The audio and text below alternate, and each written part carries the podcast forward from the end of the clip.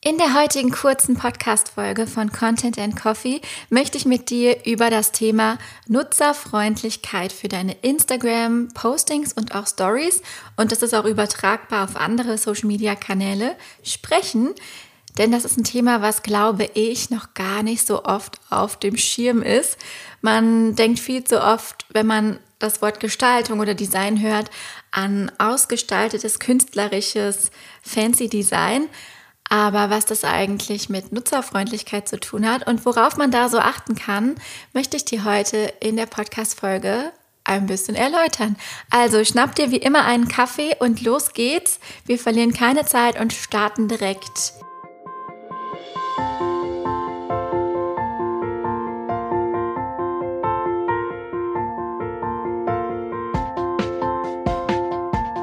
Du hörst Content and Coffee mit Jessica.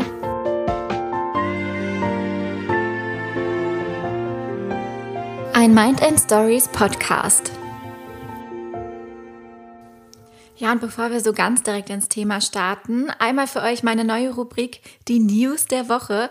Ich habe mir gedacht, es gibt immer so viele Neuigkeiten rund um Instagram und Social Media und deswegen bekommt ihr jetzt in jeder kurzen Podcast-Folge auch einmal eine kleine Neuigkeit, dass ihr auch so ein bisschen auf dem Laufenden bleibt. Und für heute habe ich mir die spannende Neuigkeit rausgepickt, dass Instagram gerade wieder fleißig neue Funktionen und Features testet. Ist ja nichts Neues, das machen die ja ständig.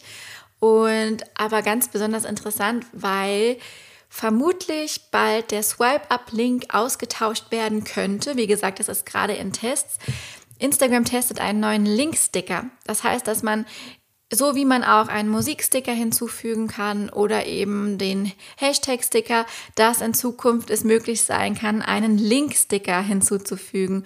Und somit, wenn man dann draufklickt, eben ähnlich wie beim Swipe-Up auf eine andere Website kommt. Jetzt ist natürlich die Frage, ob alle Zugriff auf diesen Link-Sticker haben werden oder auch immer noch, wie beim Swipe-Up-Link, die Profile ab 10.000 Follower oder Profile, die verifiziert sind. Ich gehe davon aus, dass Instagram das beibehält, weil natürlich je mehr Leute auch Links posten können auf Social Media, desto mehr Spam kann da auch passieren, gerade von so Bot-Accounts oder von irgendwelchen dubiosen Accounts, von denen man natürlich auch nicht irgendwie auf falsche Links geführt werden möchte. Aber es bleibt auf jeden Fall spannend. Ich freue mich sehr auf dieses Feature, falls es kommt, denn ich finde auch so dieser Swipe-Up-Link hat so ein bisschen an Glanz verloren und ist schon so übergegangen in Fleisch und Blut, dass man ihn fast gar nicht mehr wahrnimmt.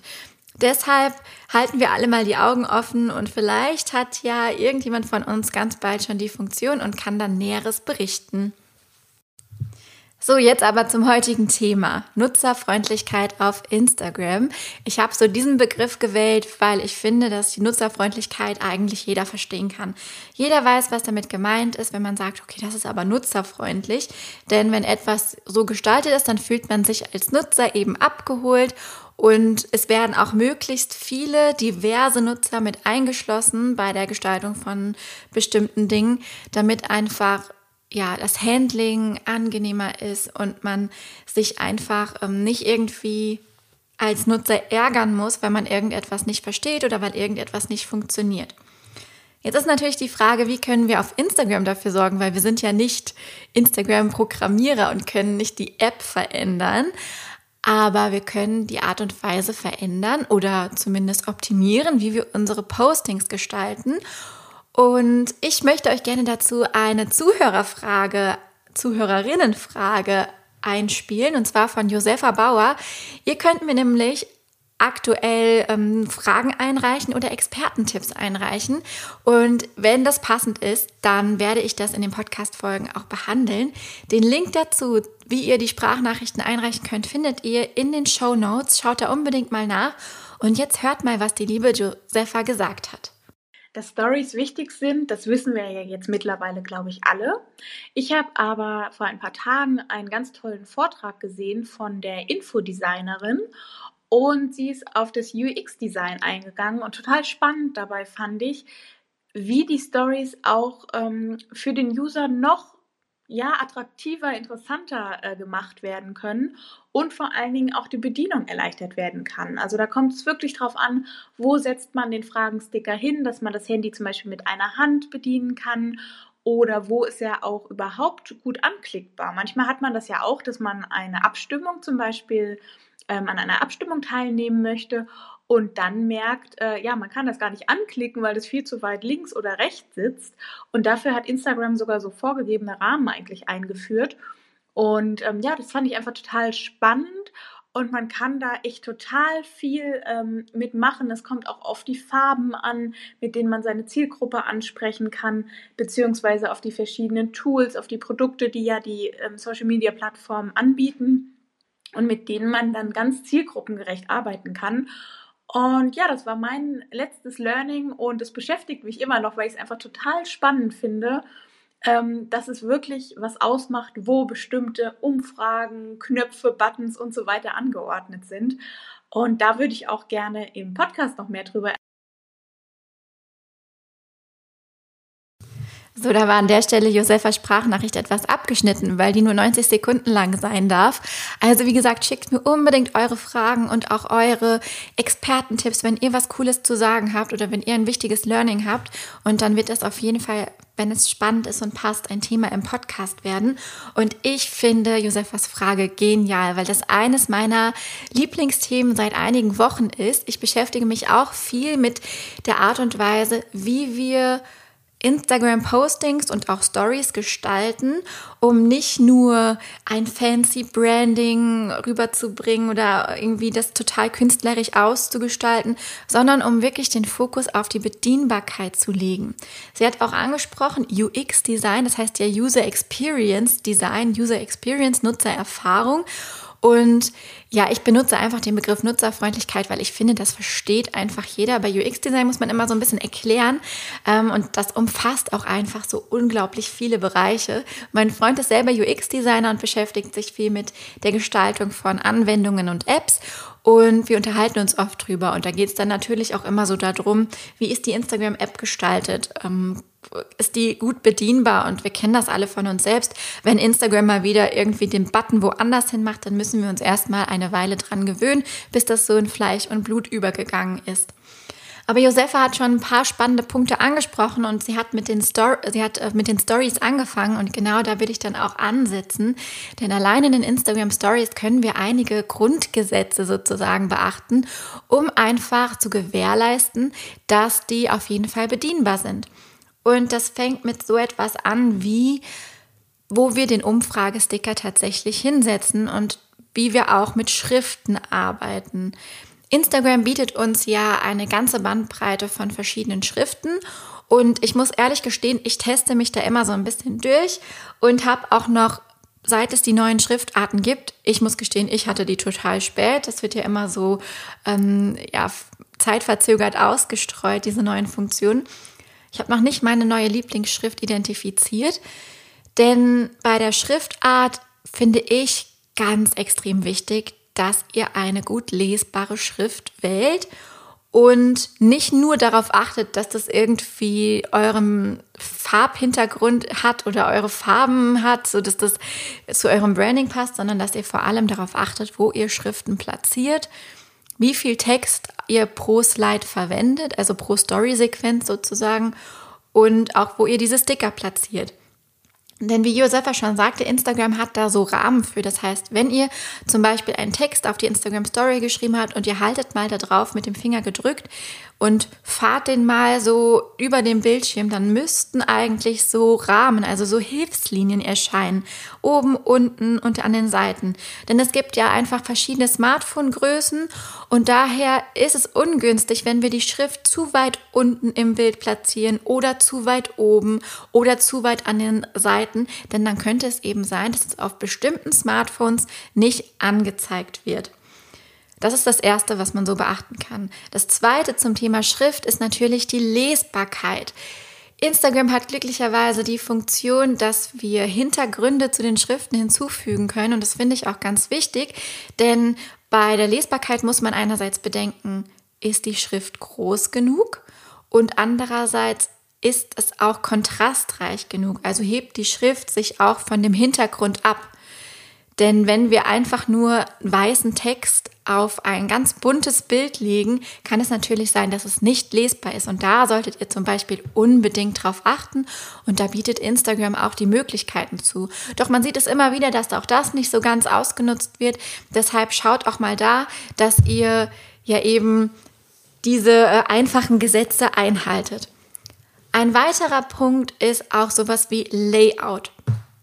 Ich bin großer Fan davon, dass ich zum Beispiel meine eigenen Texte auf den Stories immer ungefähr an der gleichen Stelle platziere, weil man einfach natürlich, wenn man mehrere Storyclips hintereinander hochlädt, ist das Auge des Nutzers ist so gewohnt, dass sich der Text an einer bestimmten Stelle befindet.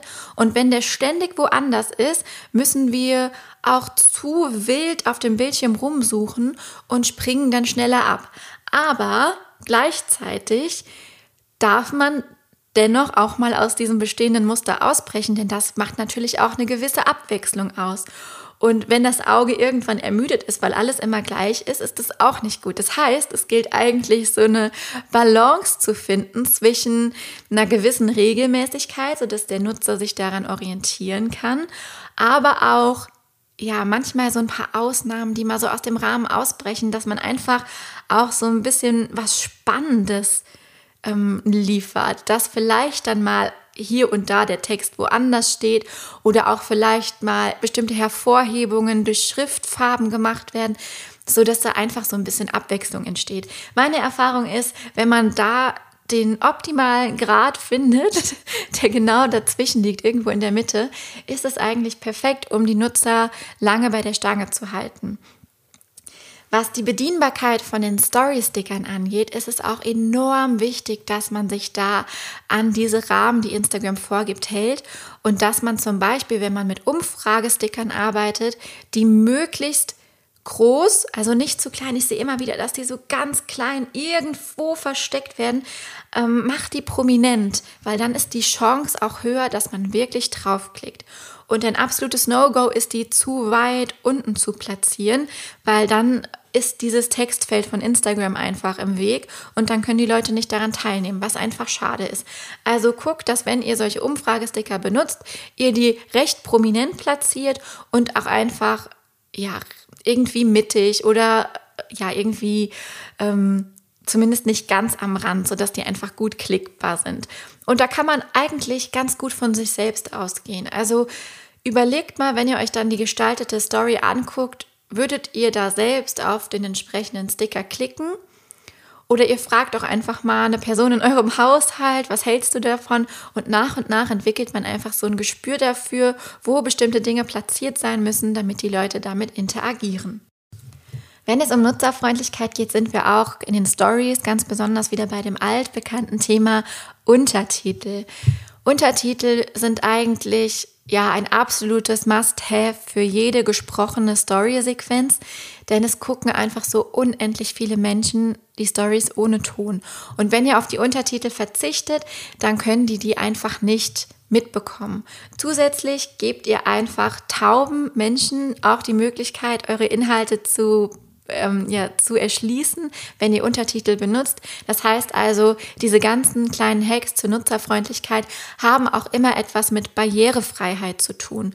Und ich finde das ganz wichtig, dass wir auch daran denken, in den digitalen Medien, ja, alles, was wir so gestalten, es muss nicht perfekt sein, aber wichtig ist einfach nur, dass man es im Hinterkopf hat und dass man einfach die für Barrierefreiheit sorgt, zum Beispiel eben durch Untertitel in den Stories. Lass uns doch mal zu den Instagram-Postings hüpfen. Ich meine, prinzipiell gibt es da die gleichen Gesetze, über die wir gerade schon gesprochen haben. Wenn es zum Beispiel IGTV-Videos sind, sollte man vielleicht über Untertitel nachdenken. Und wenn man Postings gestaltet, dann gelten auch wieder diese gleichen Prinzipien von Schriftgröße, Schriftart. Das muss alles super lesbar sein. Also gehen wir mal davon aus, ihr gestaltet Grafiken für euer Instagram-Profil, so hübsche Mehrwertgrafiken, vielleicht Karussell-Postings. Dann würde ich euch folgende Dinge unbedingt empfehlen, um die nutzerfreundlicher zu machen. Und zwar setzt auf lesbare, möglichst große Schriftarten. Das heißt, Gerade wenn es zum Beispiel um die Gestaltung von Titelbildern für Karussellpostings geht, verliert euch nicht in der Ausgestaltung von tausend kleinen Verschnörkelungen, sondern setzt den Fokus auf das Wesentliche, dass die Headline lesbar ist.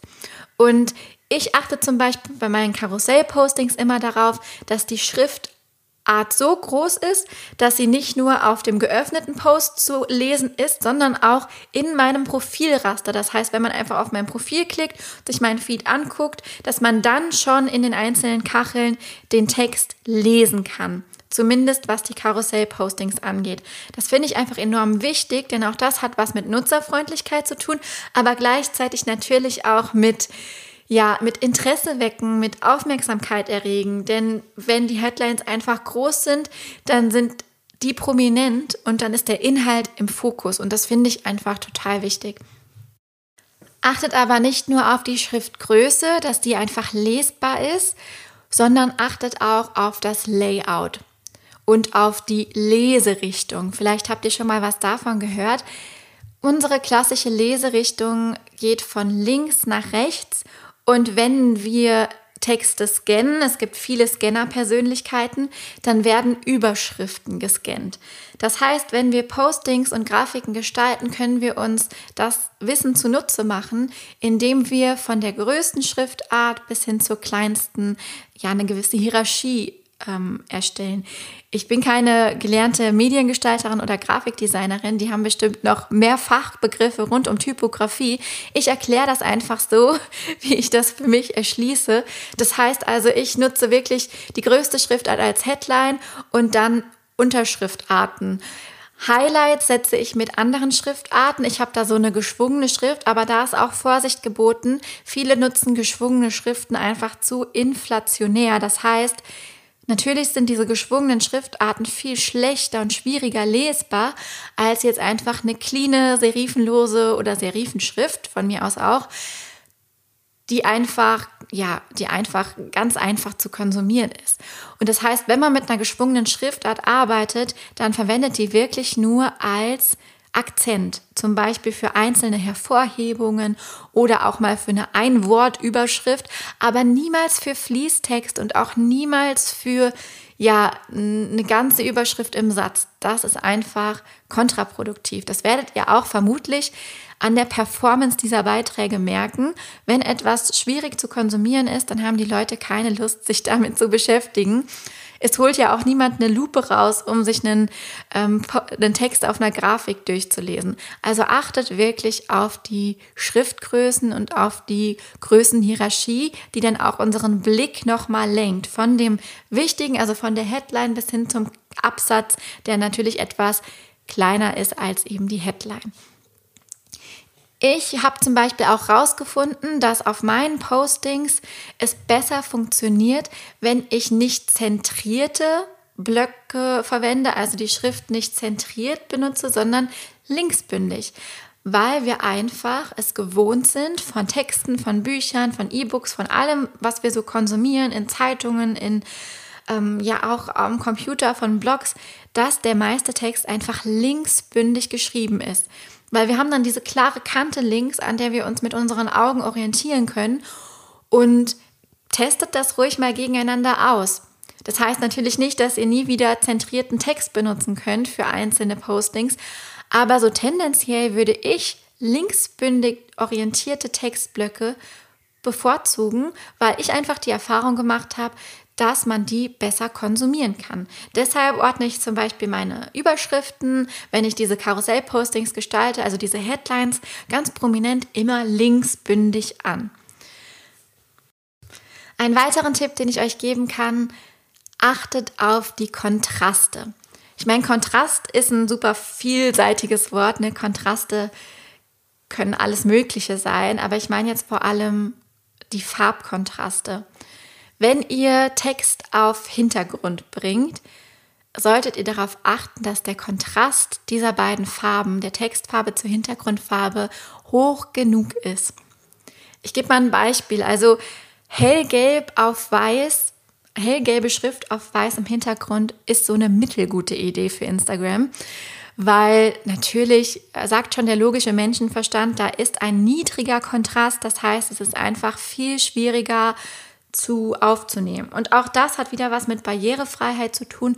Es gibt einfach Menschen, die können nicht so gut sehen und können vielleicht auch gar nichts sehen oder haben vielleicht auch eine Rot-Grün-Schwäche. Ne? Das kommt natürlich auch darauf an, an welche Zielgruppe man sich wendet wenn man jetzt weiß, okay, meine Zielgruppe ist hauptsächlich männlich, dann weiß man vielleicht auch, okay, es gibt wirklich viele Männer mit einer Rot-Grün-Schwäche, dann kann man einfach diese Farben vermeiden oder einfach die Kontraste, die Farbunterschiede groß genug machen. Ne? Man kann da wirklich auf so viel achten.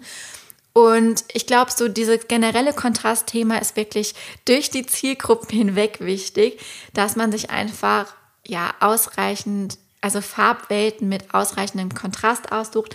Es gibt auch Kontrastchecker im, ähm, im Internet kostenlos, wo man dann seine beiden Farben eingeben kann, wo man dann einen Wert erhält, ja, ein Ergebnis, wo dann gesagt wird, okay, der Kontrast ist hoch, der Kontrast ist eher mittel oder der, der Kontrast ist einfach zu niedrig. Ich kann euch da auch ein Beispiel von mir sagen. Ich habe ja dieses zarte Rosa als Hauptfarbe und ich habe schon in den letzten Monaten immer mal wieder festgestellt, dass wenn ich mit weißem Text auf dieser Farbe arbeite, dass das ein ziemlich niedriger Kontrast ist. Und je nachdem, wie gut der Bildschirm ist, mit dem man arbeitet, oder wie hoch auch die Bildschirmhelligkeit am Smartphone eingestellt ist, ist dieser Kontrast einfach schwer zu erkennen.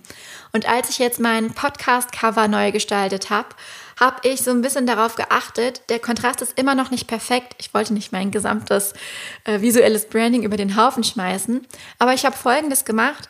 Ich habe einfach den Rosaton für mein Podcast-Cover einfach ein paar Abstufungen runtergesetzt, also dass der ein bisschen dunkler geworden ist und jetzt ist der Farbkontrast zumindest ein bisschen besser und die Schrift ist einfach ein bisschen besser erkennlich als auf dem vorherigen Cover. Und das sind einfach so Dinge, ne, mit denen man super viel erreichen kann und auch super große Effekte erzielen kann, wenn man auf so etwas achtet. So, ich könnte, glaube ich, noch ganz, ganz, ganz, ganz viel darüber erzählen, weil auch im Detail steckt dann nachher der Teufel, ne? da kann man wirklich auf ganz, ganz viele unterschiedliche Dinge achten und wie auch Josefa in der Sprachnachricht schon gesagt hat, das an die Zielgruppe anpassen. Also wirklich mal überlegen, wie interagiert denn meine Zielgruppe? Auch zum Beispiel sowas, in welchen Situationen konsumiert sie meine Stories?